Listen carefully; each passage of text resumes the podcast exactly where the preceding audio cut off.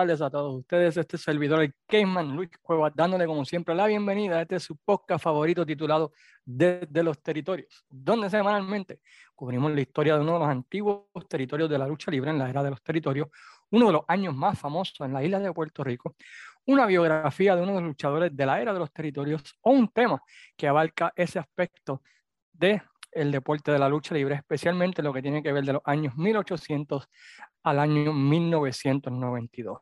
Esta semana miramos una era que muchas personas quizás no conocen, pero es una era súper interesante. Es la era cuando el deporte todavía se encontraba segregated o aislada, donde las personas de diferentes razas no podían competir entre una y la otra. Y vamos a ver cómo a través de la historia esto cambió hasta llegar al día de hoy, donde básicamente el deporte de la lucha libre es uno de los más inclusivos en el mundo ¿verdad? del deporte en los Estados Unidos. Pero antes de comenzar, como siempre, queremos agradecer a las siguientes páginas por compartir y darle share a este podcast. Y agradecemos, como siempre, el apoyo que le han dado a este desde el primer día. Entre ellas, la página de la empresa número uno de Florida, Pride of Wrestling. Ahí pueden ir a Facebook, darle like a la página y ver lo que está cocinando Robbie y Medina y el resto del club de Pride of Wrestling. También la página Fiebre Wrestling de nuestro amigo Frankie Vélez, la página Museo Historia de la Lucha Libre Puertorriqueña, la cual destaca la historia de la lucha libre puertorriqueña, la página Lo Mejor de la Lucha de Juan Rodríguez y la página Fanáticos de la Lucha Libre Osco. Y más importante aún, a cada uno de todos ustedes que sacan de su tiempo semanalmente para poder escuchar este podcast, darle share, darle el apoyo que le han dado, el cual estamos completamente agradecidos que así lo hagan como mencionamos, vamos a estar hablando acerca de una era en el deporte de la lucha libre en los Estados Unidos donde las personas de la raza negra o hispanas no podían competir en el mismo ring con personas de la raza blanca o inclusive si podían hacerlo, solamente podían luchar con las personas del mismo color.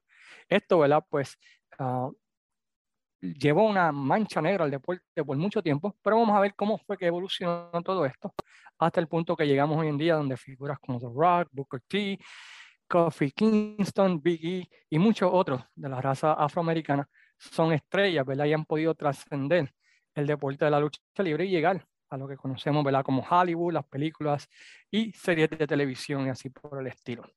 Como saben, el deporte de la lucha libre comenzó allá más o menos en el año 1860 y por casi 100 años de su existencia, el deporte estaba segregado o aislado entre las razas, con excepción de algunos sitios del mundo, pero específicamente aquí en los Estados Unidos, eh, por ejemplo en el área del sur, luchadores de la raza negra solo podían competir en carteleras realizadas en los barrios negros y solamente podían competir contra luchadores de su propia raza. En otras áreas del país, solo podían luchar, podían luchar, ¿verdad? En mismas carteleras con gente de la raza blanca, pero solo en contra de otros luchadores negros, si no podían competir contra otras estrellas del mundo de la lucha libre que eran de la raza blanca. Algo diferente que ocurría en Europa o en otras partes del mundo donde sí, ¿verdad? Se podía dar esa química o esa temática de, de luchar, ¿verdad? Entre personas de diferentes razas. El primer luchador de la raza negra, el cual se tiene récord, es un luchador llamado Vero Moss, un esclavo que consiguió su libertad allá en el año 1875 y comenzó a luchar en los carnavales del estado de Vermont. Usualmente se ha practicado durante ese tiempo la lucha libre en los carnavales. Iban de pueblo en pueblo y básicamente el proceso era que eh, iban allí, retaban al, al, público a ver quién podía durar tanto tiempo, cuántos minutos, ¿verdad? Contra el luchador. Bueno, pues él era parte de esos carnavales, ¿verdad? Que ocurrían en el estado de Vermont y tuvo su primera lucha como profesional frente a un luchador llamado Mike Horongan en el año 1881. Este quedó tan impresionado por la habilidad de Vero Smalls que lo tomó bajo su tutela y empezó a educarlo y enseñarle sobre lo que tenía que ver ¿verdad? con el deporte y la área shooting y todo lo demás así por el estilo. Comenzó a luchar como con su nombre luchador llamado Black Sam from Vermont y luchó en estados donde estaban más abiertos a que un luchador de la raza afroamericana participara, como le era en el área de Nueva Inglaterra, estamos hablando de Boston, Vermont, Delaware, y también en Nueva York, donde en aquel tiempo eh, la lucha libre se practicaba no en los estadios o canchas de bajo techo que conocemos hoy en día, pero en bares y en clubes sociales, ya que el deporte no se encontraba en el nivel que se encuentra hoy en día. Si quieren saber más o menos cómo se veía la cosa, recomiendo una película llamada Paradise Alley con Sylvester Stallone, donde básicamente cubren ese periodo de la historia donde se realizaban estos eventos, ¿verdad? En los bares o, clubes sociales de aquel tiempo. Fue en uno de estos lugares donde luego de una lucha frente a Billy McMahon, que su vida corrió peligro, cuando luego de la lucha donde McMahon no estuvo muy contento como fue la lucha, ya que en esta, según dicen historiadores, eh, Vero Smalls eh, lo hizo lucir mal. Este fue el cuarto y mientras este dormía, ¿verdad? Pues le disparó en el cuello lastimándolo, hiriéndolo a este, sacándolo del deporte por un tiempo. A pesar de esto, Smalls continuó luchando en esa área del país hasta el año 1885. Y existe un documental ah, de Vero Smalls que espero poder compartir en la página que habla acerca de su carrera. Creo que está en Vimeo. Y es bien interesante, ¿verdad? Lamentablemente, él también falleció. A una edad temprana, cerca del año 1889. Pero ese fue el primer luchador conocido de la raza negra ah, profesionalmente. Black Sam from Vermont. Por los próximos años hubo varios luchadores de la raza negra, pero la próxima estrella lo fue la persona de Reginald Regis Siki, nacido en la ciudad de Kansas City, Missouri, en el año 1899, haciendo su debut allá durante los años 1915 a 1920. Lamentablemente, ah, no existen muchos récords de lucha en ese tiempo, así que no están seguros exactamente en qué periodo del año 15 al año 20 fue que comenzó a luchar Reginald Regis Siki. Él es reconocido como el primer campeón mundial de la raza negra, ganando el título mundial en el año 1924, defendiendo el título no solo en los Estados Unidos contra otros luchadores afroamericanos, pero también alrededor del mundo, donde a diferencia de Estados Unidos, como hablamos al principio, él podía competir contra luchadores de toda raza, toda nacionalidad y todo color. Es interesantemente, ¿verdad?, que a pesar de que eh, era uno de los luchadores más destacados en ese tiempo, según cuenta la historia, eh, fue internacionalmente donde tuvo más éxito, debido a que aquí en Estados Unidos, ¿verdad?, pues el prejuicio racial pues no le permitió competir de la manera que pudo competir internacionalmente. Inclusive, él llegó a tener dos luchas back to back frente a más de 45 mil personas en Bulgaria, donde luchó frente al campeón de Europa, Dan Koloff, que fueron llenos totales en esa ciudad, y donde vieron ¿verdad? Dan Koloff derrotar a Reginald Regisek, que está el luchador local, eh, en ese combate frente a más de 45 mil personas en dos ocasiones. Siki fue campeón mundial por casi 11 años, defendiendo el título en todos Estados Unidos, nuevamente, especialmente en los barrios ah, de afroamericanos y también ¿verdad? En, sitios como Nueva York, Vermont, Nueva Inglaterra, Chicago, donde permitían competir en carteleras con gente de la raza blanca, pero solamente podía defender el título con personas de la raza negra. Pierde el título frente a George Godfrey, eh, luego de casi 11 años en 1935, y continuó luchando, haciendo apariciones especiales, especialmente en Europa, hasta que muere de un ataque al corazón en 1948 a la edad de 49 años. Y él fue reconocido como el primer campeón mundial de la raza negra. Así que ya hemos visto dos personajes ¿no? importantes en lo que tiene que ver con la temática de la lucha libre afroamericana, Vero Smalls y Reginald Regis Siki. Aunque, como mencionamos ahorita, ya para esa época del año 40, 30, 40 y 50, ya luchadores de la raza afroamericana podían competir con sus contrapartes, uh, luchadores de otra raza en Europa. No fue, uh, no podían hacerlo aquí en los Estados Unidos. Finalmente, en 1950 surge la figura de Luther Lindsay, quien debutó rápidamente y debutando se convierte en una de las mejores atracciones del mundo de la lucha libre, especialmente en el territorio de Portland y en el territorio de Mid-Atlantic que pertenecía a Jim Crockett Sr.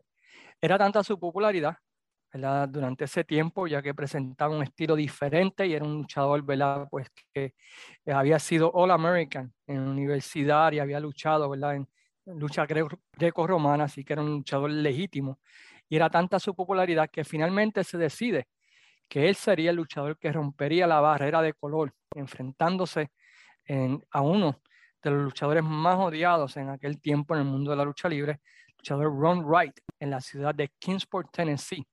Es interesante, ¿verdad?, que se escogiera a alguien así, porque la, la meta era contrarrestar, ¿verdad?, el que la gente se ofendiera de ver un luchador de color negro luchando contra un hombre blanco y se pensaba, o la mentalidad era que Wright era tan odiado que a la gente no le iba a quedar remedio, ¿verdad?, que apoyar a Luther Lindsay y aceptarlo. Y dicho y hecho, los promotores tuvieron mucha razón en esto, donde a pesar del temor, la gente apoyó increíblemente a Lindsay y en esta lucha pues se abrió las puertas para que el mundo de la lucha libre finalmente se integrara allá en el año 1953.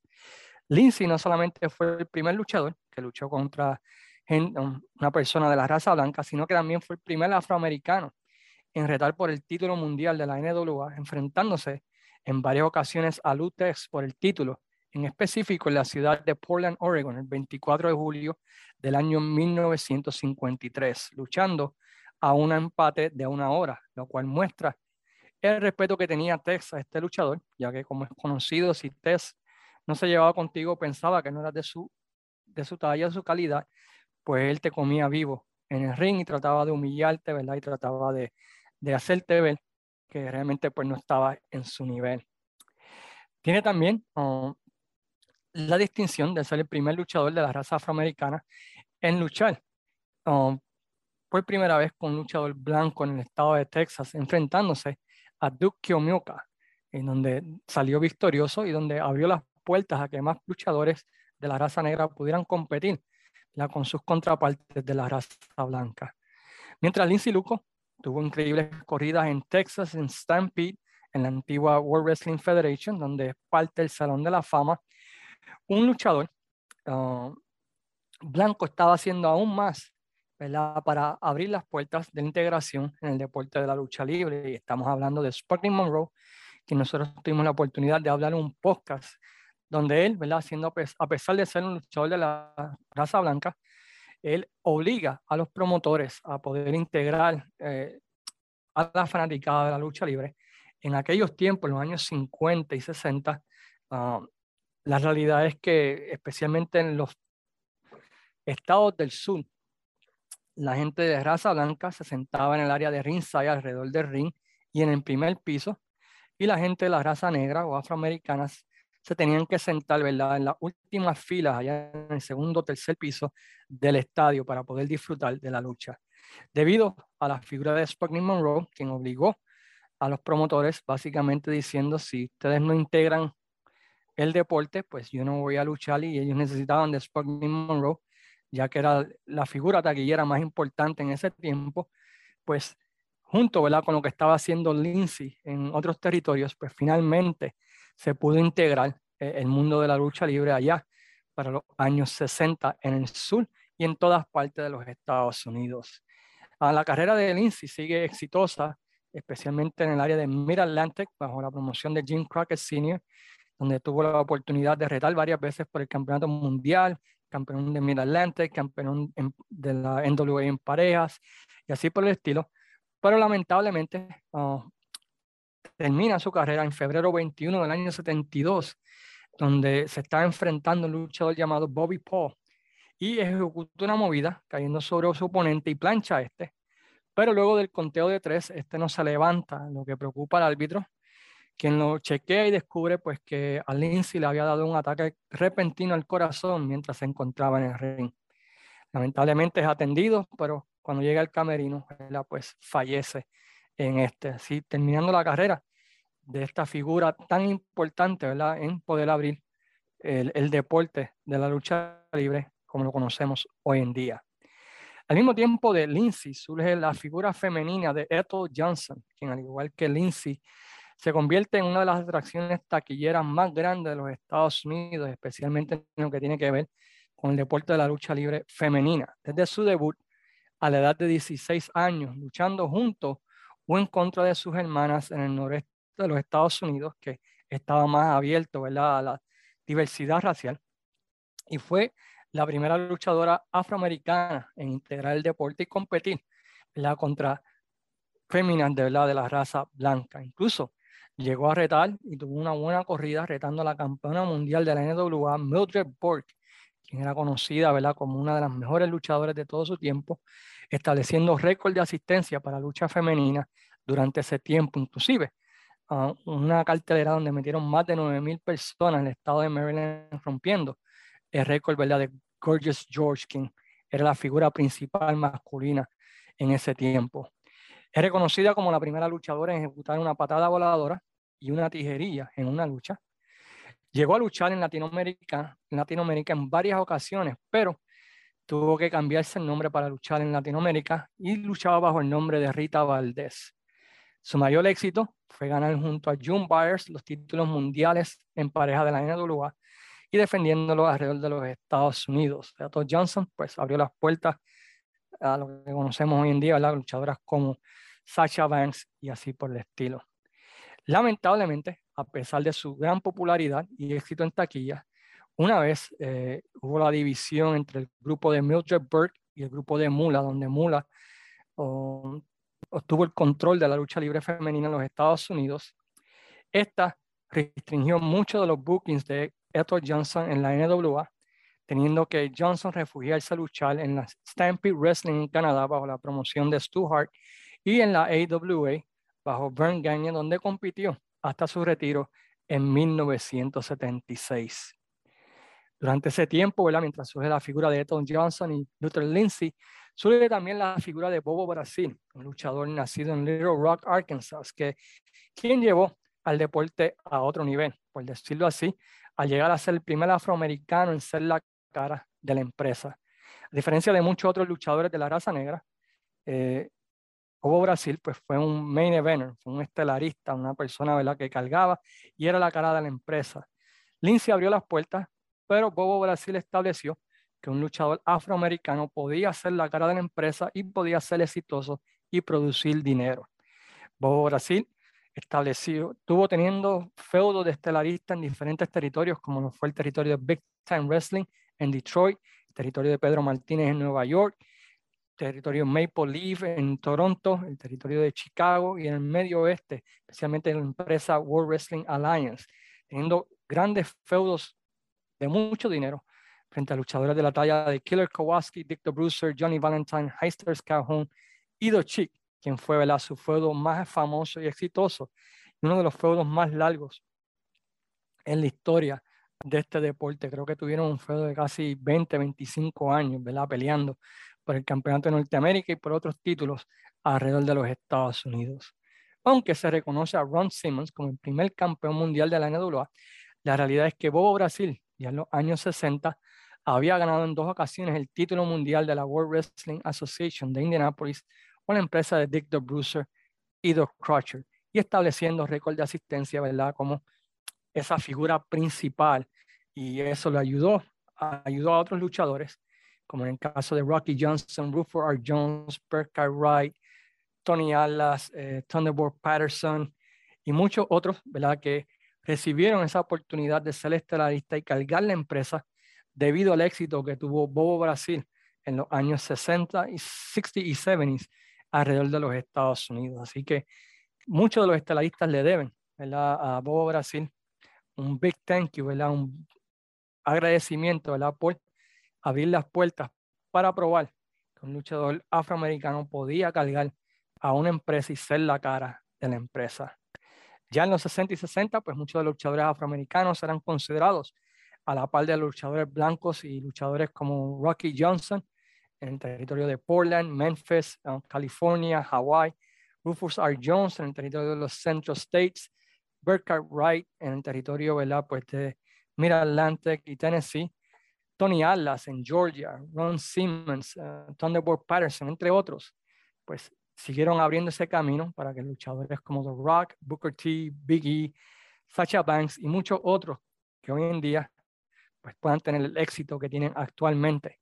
Pero como vimos, costó mucho sacrificio y mucho para llegar aquí. Costó, ¿verdad? Pues tener que abrir puertas poco a poco para de esta manera llegar a donde hemos llegado hoy en día. Queremos aprovechar, ¿verdad? Que febrero, pues usualmente el mes de uh, Black History Month, para hablar acerca del legado, la que tuvieron muchas de estas figuras como fueron Bobo Brasil, Ethel Johnson, Luther Lindsay, Reginald Siki y Virus Smalls para traer el deporte de uno, ¿verdad? Que estaba aislado, segregado, a uno, ¿verdad? Pues bastante inclusive, inclusivo. En el deporte de la lucha libre hoy en día. Así que espero que hayan podido disfrutar de esta pequeña mirada a la historia, espero que hayan podido disfrutar, ¿verdad? De, de esto y a través de la semana en la página de los territorios vamos a estar compartiendo videos, fotos, memoria de todos estos luchadores. Para que tengan un poquito más de conocimiento. De lo que eh, sucedió en el pasado que llevo hoy en día. Mientras tanto, los invitamos a que, como siempre, visiten nuestra página en Facebook desde los territorios, que le den like, que le den share a los posts. Luis Gómez y este servidor, pues estamos muy agradecidos por su apoyo y queremos recordarles, ¿verdad? Pues que estén con nosotros. Eh, la semana que viene tendremos otro tema como este bastante interesante. En las próximas semanas estaremos tratando de cubrir lo que es la biografía de Bruno Sammartino, estaremos mirando el territorio de Memphis, de New Japan y también pues la carrera de José Estrada, el supermédico. Mientras tanto, pues se despide este servidor de Cayman diciéndole a todos que muchas gracias como siempre por su apoyo, que pasen buenas tardes y como les digo siempre, sayonara amigos.